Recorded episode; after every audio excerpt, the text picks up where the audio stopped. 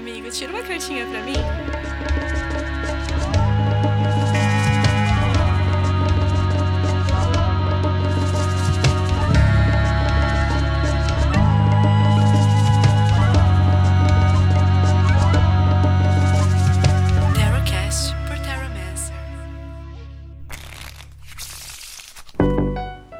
Faze o que tu queres, há de ser o todo da lei. Sejam muito bem-vindos. Eu sou Juliano Ferrari do Terramancer e esse é o Tira uma cartinha pra mim.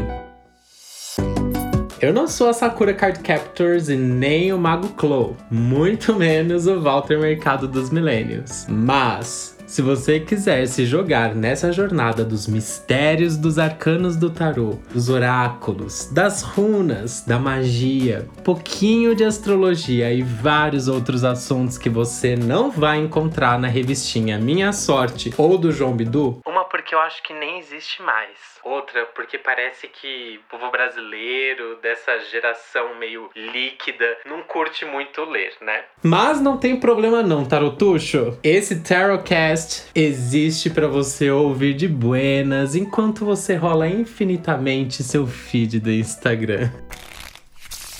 Mas, se você também está de ressaca da positividade tóxica dessa Generation New Age que ficou já demodê e que também não quer saber mais quantos ropono, pono, pono, nono, nono a sua amiga faz por dia, esse Tarotcast é para você.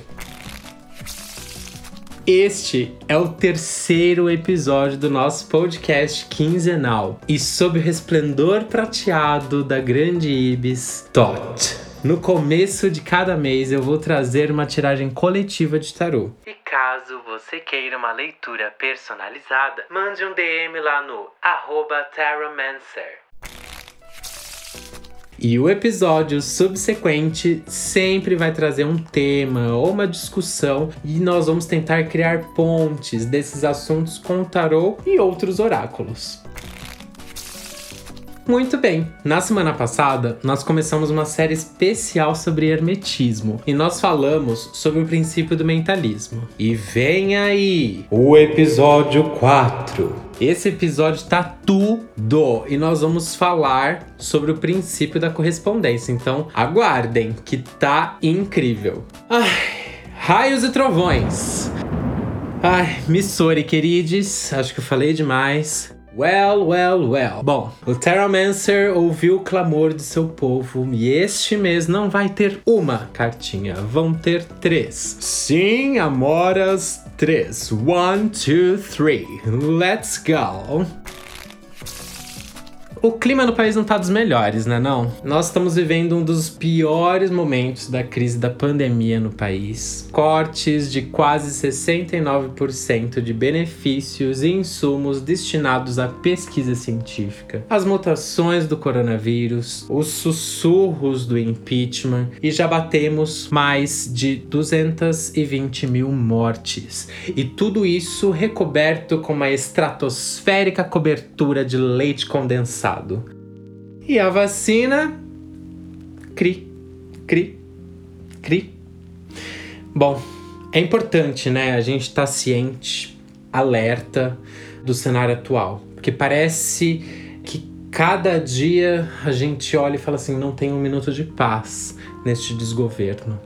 O cenário atual que a gente vive parece aquele dia nublado na cidade de São Paulo não sei se você já teve a oportunidade de conhecer, de visitar, mas é, é o típico dia nublado de São Paulo, em que você não sabe se você vai sair de casa com guarda-chuva, que vai que cai uma daquelas pancadas que leva a Havaiana embora correndo pela enxurrada.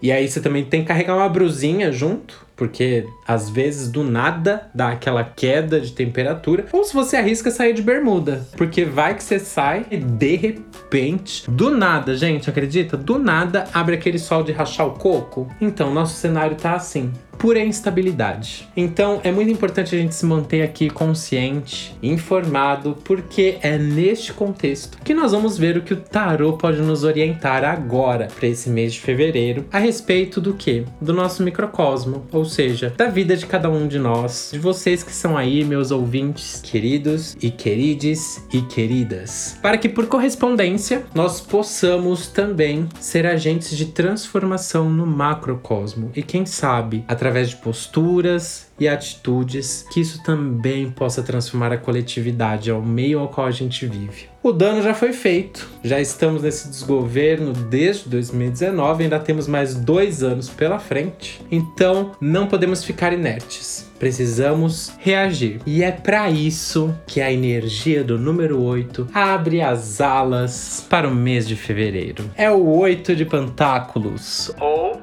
o 8 de ouros, ou o 8 de discos, como você preferir. No tarot de Tote, este arcano recebe o nome de prudência, e ele é regido astrologicamente pelo Sol em Virgem, ou seja, uma essência bastante trabalhadora que nos dá paciência, constância, firmeza, praticidade e aquele caráter bem metódico, detalhista e analítico. Aqui, as coisas do cotidiano e a rotina da vida também tendem a ser muito relevantes. Apenas com cuidado para você não se deixar levar por tantos. Hum. E se? Mas e se isso? E se aquilo? E sofrer por excesso, sofrer por antecipação e se mergulhar em um monte de preocupações. Deixe-se para pré-ocupar com outras coisas que eu vou te contar. Olha, esse arcano, ele está sobre os auspícios da oitava Sefira Rod. Vocês sabem, já estão começando a ficar acostumados, que eu sempre gosto de falar um pouquinho de cabala junto das minhas leituras e um pouco das minhas correspondências. Essa Sefira é a esfera do esplendor e da expansão. Ela é regida por Mercúrio e representa a mente concreta, o intelecto, e ela nos alerta para que não deixemos nos levar pelo fascínio da forma das coisas que acabam contaminando o conteúdo. Sabe aquela famosa tênue linha entre a virtude e o vício, a verdade e a falsidade, a ação e a inação? É, não é à toa que este trunfo do tarô ele é chamado de prudência, porque nós vamos precisar ser muito astutos e habilidosos agora neste mês de fevereiro. É um mês para se ter um planejamento bem estruturado, bastante racionalidade, bom senso e os dois pés no chão, sem repetir os erros que foram cometidos lá atrás, em 2020, como nós vemos acontecer muito comum nas cartas de número 7 dos arcanos menores menores. E aí. Eu não espero o carnaval chegar pra ser produtiva. Sou todo dia. Sou todo dia. em 2021, não vai dar para dar aquela desculpa de que o ano só vai começar depois do carnaval. Janeiro já virou TBT, amor. E o oito de pentáculos como o próprio Alistair Crowley descreve no livro de Toth, ele representa a carta do agricultor. Sendo assim, eu te pergunto: Buonasera, Natasha. Vai querer colher o que esse ano? Porque depois não adianta, né, vir em dezembro choramingar aqui no tapete rosso e reclamar que colheu um total de zero coisas, isso mesmo, sendo que você passou o ano todo só querendo dar close na internet sem fazer os corre. Amores, quem planta jabuticaba vai colher jabuticaba. Demora, porque a gente sabe que a árvore demora para crescer, para florir e para dar um monte de jabuticabinha, né? Bem. Nossa, gente, agora a Taurina aqui, ó, salivou só de lembrar. Nossa, que gostinho de infância de jabuticaba. Meu Deus do céu. Enfim, foco Taromancer, porque agora este mês de fevereiro vai exigir muito de foco da nossa parte. Então, voltando, não adianta, meus amores e amoras, plantar manjericão e depois querer colher rosas. Não tem colher de chá para quem fizer corpo mole e continuar na preguiçinha e naquela procrastinação eterna. Principalmente no que se diz respeito a questões materiais, financeiras, de trabalho, carreira e na saúde física. Ai, Tarumessa, mas na segunda-feira eu começo. E aí, meu amor, essa segunda-feira, né? Vamos lá, segunda-feira eu começo. Segunda-feira eu começo e de repente tá tocando Então é Natal da Simone de novo e ela vai apontar o dedo pra sua cara esotérica e perguntar: "E o que você fez?" Hum? Em suma, meus amores, esta carta, o Oito de Pentáculos, ela traz uma mudança de marés. O signo de Virgem, ele é a letra hebraica Yod, a semente secreta da vida e a terra fértil, pronta para ser semeada, florescer e frutificar, como você pode ver representado graficamente neste arcano no tarot de Tote. Como fazer melhor uso disso? Aprofunde as suas raízes, retome o que for preciso e, se quiser ou precisar recomeçar, recomece. Mas com a expertise das lições que você já aprendeu, a experiência que já está mais refinada e aperfeiçoada, que vem do seu caminho, da sua jornada até aqui. Mas firme sim suas raízes. Aproveite para se nutrir da energia que essa Mãe Terra tem para oferecer, para fortalecer o seu tronco, para que você cresça, se desenvolva, expanda, fortaleça também os seus galhos, faça crescer novas folhas, folhas grandes, bem verdes e saudáveis, que vão proteger com muito cuidado, com muito carinho, apreço, dedicação e muito esmero as flores e os frutos das possíveis pragas e às vezes do excesso de sol, porque o sol também pode queimar. Anotou o recado, né? Prudência também é proteger aquilo que é seu. Agora, bora aprofundar mais um pouquinho? É aquele momento da leitura que, quando eu faço a tiragem, eu mergulho num nível nas cartas, nos arcanos, no tarô, que meu cérebro explode e eu quase entro num êxtase mental. Mas segue aqui comigo. Virgem é um signo regido por Mercúrio, planeta este que também está sobre os auspícios da oitava sefira da Árvore das Vidas, Rod, como eu disse anteriormente. E pasmem, queridos, o arcano que traz os alertas de dificuldades para este jogo, para esta leitura de fevereiro, é o Atos de número 1, o mago. E quem é o mago no tarô, se não a própria representação de Mercúrio, de Hermes, o deus psicopompo, mensageiro dos deuses. Tote, a grande sabedoria da palavra, o escriba dos deuses, a própria representação da vontade. Mas, por ele estar vindo mal aspectado no jogo, ele pede atenção para as posturas imaturas. Ou sabe quando você tá muito cheio de ideias, cheio de planos, infinitas possibilidades de realizar coisas, mas zero ação, não consegue realizar nada. Fica no zero a zero. Nada cria, nada expressa, nada faz e não consegue se comunicar com o mundo ao seu redor, sabe? Não consegue se expressar. Reforça aquilo que a gente estava falando, né? É o cuidado que a gente precisa ter para não procrastinar em excesso, porque essa energia do mago no negativo já traz essa questão de preguiça, inércia, inação e várias distrações que acabam aparecendo e gerando muita confusão, indecisão e hesitação.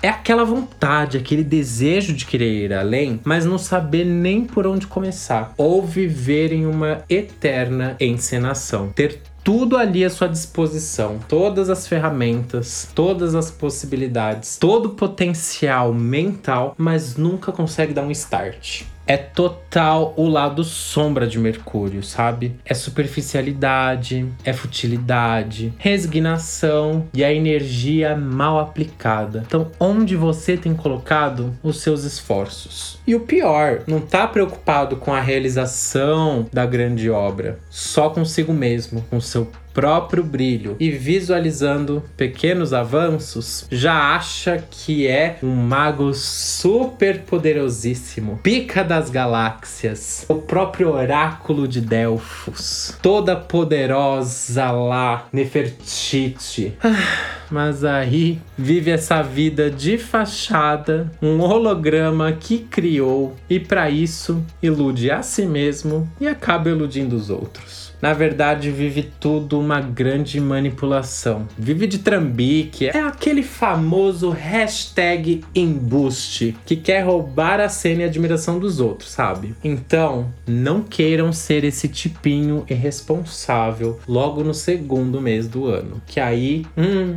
aí desanda, viu? O trunfo do mago representa o 12 caminho da árvore das vidas, que vai de Binah a Keter, chamado de a inteligência da transparência. O caminho da harmonização com a consciência universal e ajudando a distinguir o real do irreal. Não dá para viver achando que só o seu umbigo é seu universo, amore. Você vive em sociedade, você vive na coletividade E aqui não estou falando para você deixar de cuidar de si, muito pelo contrário, mas é você ter esta consciência. A sociedade está em maus lençóis, como diria minha avó. Então vamos fazer o seguinte: vamos trazer os aspectos incríveis deste arcano, o mago, para luz. Vai ser o grande desafio neste mês de fevereiro trazer todas essas qualidades. Mas Aqueles que assim conseguirem, vai dar um adubo, vai dar sustância para aquele oito de pentáculos, como uma vitamina criativa, mental e de expansão absurdas. As possibilidades e resultados aumentam assim exponencialmente. Afinal, trata-se de um arcano maior sendo exaltado. Lembrem-se sempre, os arcanos maiores envolvem muitos processos psicológicos, decisões que precisamos tomar e caminhos que nos ajudam e contribuem para atingirmos nossos objetivos.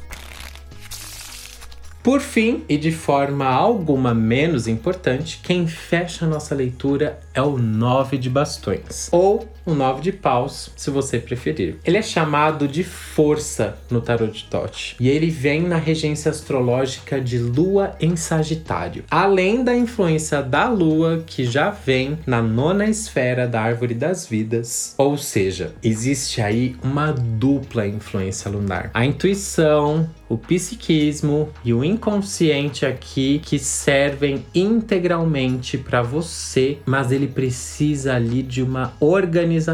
Ele precisa ser manifestado, ele precisa ser trazido à tona. O nove de bastões é atribuído à Sefira de Yesod, que significa fundamento, a sede da grande cristalização da energia, desde que seja resultado de um processo profundo de mentalização. É o planetério, um armazém de imagens do que existe no mundo físico. É o inconsciente trazendo conhecimento de si mesmo. É a esfera que reconduz a energia ao equilíbrio. É como se as coisas viessem para a consciência e assim, lembra que falamos dos princípios mentais? Pois é, eles vêm à tona, eles se manifestam. O nove de bastões une o sol e a lua como força propulsora e que direciona a energia para baixo, para Asiá, o mundo da manifestação na Cabala, para Malhut, na árvore das vidas, o mundo físico, que é aqui onde a gente está, encarnados aqui, vivos. Traz a nossa consciência para o aqui e o agora, para o presente.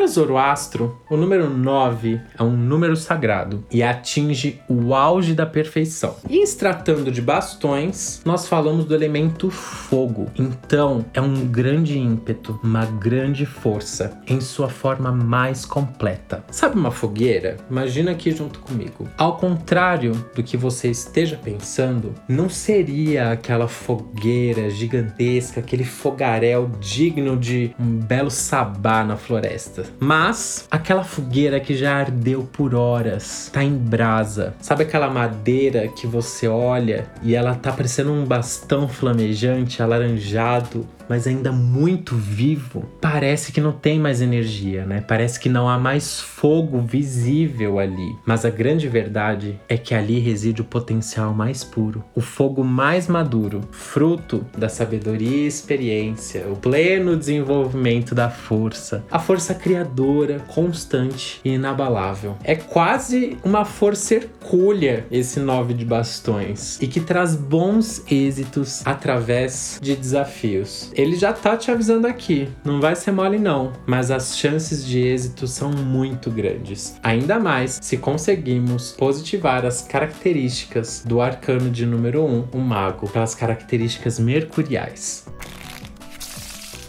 Vocês já devem ter ouvido falar do aforismo mudança é estabilidade. Às vezes soa até meio, sei lá, princípios contrários, né? É como Crowley descreve no livro de Todd. Abre aspas. A estabilidade é garantida pela mudança. E se alguma coisa cessasse de mudar por uma fração de um segundo dividido, se desintegraria. O filósofo Heráclito já diria que a realidade está em constante mudança, que tudo flui, nada permanece. A mudança das coisas é constante, eterna, como as águas de um rio. Traduzindo, antes que isso daqui vire uma conversa, um café filosófico, estamos sempre mudando e devemos estar sempre em constante mudança e aperfeiçoamento. É aquele momento em que parece que você tá sem fôlego na maratona, tu tá correndo, mas falta mais um pouco para correr antes de cruzar a linha de chegada. E parece que as pernas já estão doendo, parece que você já não não está aguentando mais, parece que suas forças já foram todas esvaídas e começa tudo doer e falta fôlego e tá com sede e tudo mais. Mas você tem que lembrar que assim, é o momento que você mais precisa de foco e determinação. É a hora que vale investir naquela acelerada, tirar aquela força ímpar de dentro de si para finalmente cruzar a linha de chegada. Bom, para fechar com chave de ouro essa leitura, eu queria deixar essa reflexão, essa inspiração, que vocês não vão acreditar, mas ela veio na minha mente depois de eu já ter escrito todo esse roteiro. E aí, um dia à noite, enquanto eu estava escovando os meus dentes antes de dormir, surgiu. Vamos lá comigo então. Se nós temos o ato de número 1, um, o trunfo de número 1, um, o mago como obstáculos, oito de pentáculos como conselho central e nove de bastões como oportunidade, eu vim aqui listar alguns passos importantes que você não pode se esquecer. O primeiro passo é você aceitar o desafio de agregar os atributos positivos da carta do mago, esses atributos mercuriais. Ou seja, retome sua consciência, a sua identidade e se disponha a essa energia de consistência, de unidade, de foco, que usa os sete princípios herméticos para mudar a sua realidade. Entenda e se harmonize a essas leis, porque isso é como se você adquirisse poderes mesmo. É a chave dos grandes portais e dos grandes mistérios. É a iniciativa, é o poder no número um dos inícios, dos princípios, é a emissão de energia, a capacidade de resolver as coisas, a proatividade, a criatividade executiva a todo vapor. O segundo passo é quase que um, um globo rural com um fit de pequenas empresas, grandes negócios. A terra tá pronta, lance suas sementes, mas saiba escolher as sementes. Saiba o que você quer colher e em seguida plante. A terra tá fértil, então plante, cuide, seja prudente, proteja, se especialize, melhore sua técnica, seus processos, lapida os seus talentos, as suas habilidades. E aí, quando as raízes socarem a terra bem fundo, lá para buscar os melhores nutrientes e a água, que isso sirva de sustento para sua árvore, para os seus ramos, para os seus galhos, folhas, flores e frutos. E em terceiro, o processo que acontece no mundo de Yetzirah, que é o mundo da formação e que exige força, determinação, imaginação, criatividade, consciência, movimento e mudança, que gera o quê? Um ambiente de estabilidade. O cenário propício para a manifestação. Eu vou chamar essa leitura de diamante. O diamante, como vocês sabem, é um dos minerais mais cobiçados da história. E seu nome vem do grego Adam, que significa indestrutível. Basicamente, os diamantes são cristais de carbono que eles foram submetidos a uma grande pressão e calor abaixo da superfície terrestre, ou seja, abaixo da crosta terrestre. E esse lugar é o que garantiu nessas condições de temperatura e pressão um ambiente estável e claro, muita paciência, porque foram milhares de anos necessários para esse girl's best friend conseguir brilhar aqui na superfície na mão de poucos. Então, se é num ambiente de estabilidade que as coisas se manifestam da forma mais preciosa, se é em um ambiente de pressão, às vezes incômodo pelo calor, naquela sobrecarga, ou seja, uma grande energia concentrada que você com grande esforço, determinação, muito foco e energia direcionada, mas aquela energia direcionada que você vai com paciência, porque você insiste, porque você não desiste, porque você vai dar o seu melhor e vai se esforçar. É ali que você vai encontrar o seu diamante, a sua joia, o seu potencial manifesto numa forma mais plena, mais cheia de êxtase, sabe? Vai ser no meio da pressão, no meio dos desafios. Empolgante, não é mesmo? Eu diria que com essa leitura toda, acho que temos condições de conquistar, de manifestar bastante coisa. É só a gente então criar esse ambiente propício para manifestar, ser muito prudente, ser muito forte e ser consciente.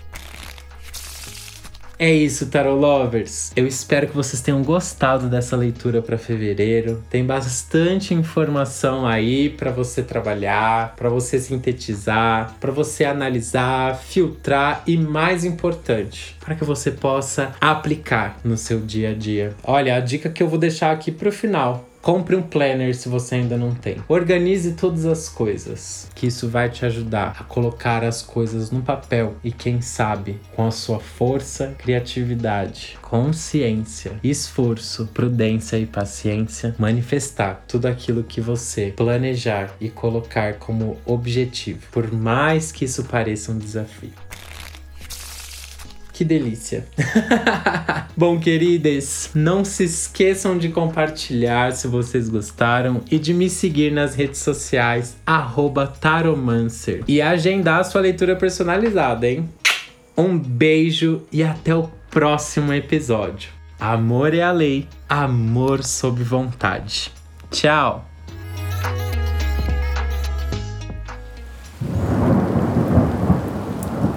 Este podcast foi editado por Nothing Matters Produções.